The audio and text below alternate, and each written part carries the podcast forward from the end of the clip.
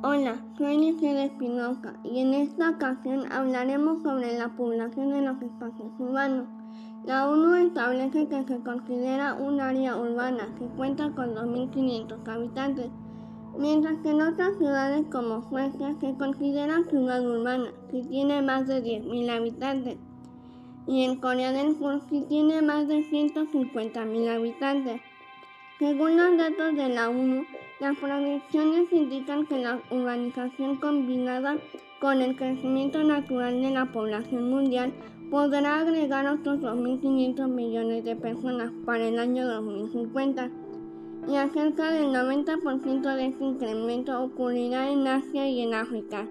Hay preocupación por parte de las ciudades y sigue incrementando la población, ya que enfrentarán retos para cubrir las necesidades de los pobladores como por ejemplo la vivienda, el transporte, el empleo, la educación y sobre todo la salud, sin mencionar que habrá grandes cuadros de enfermedades y contaminación en dichas ciudades.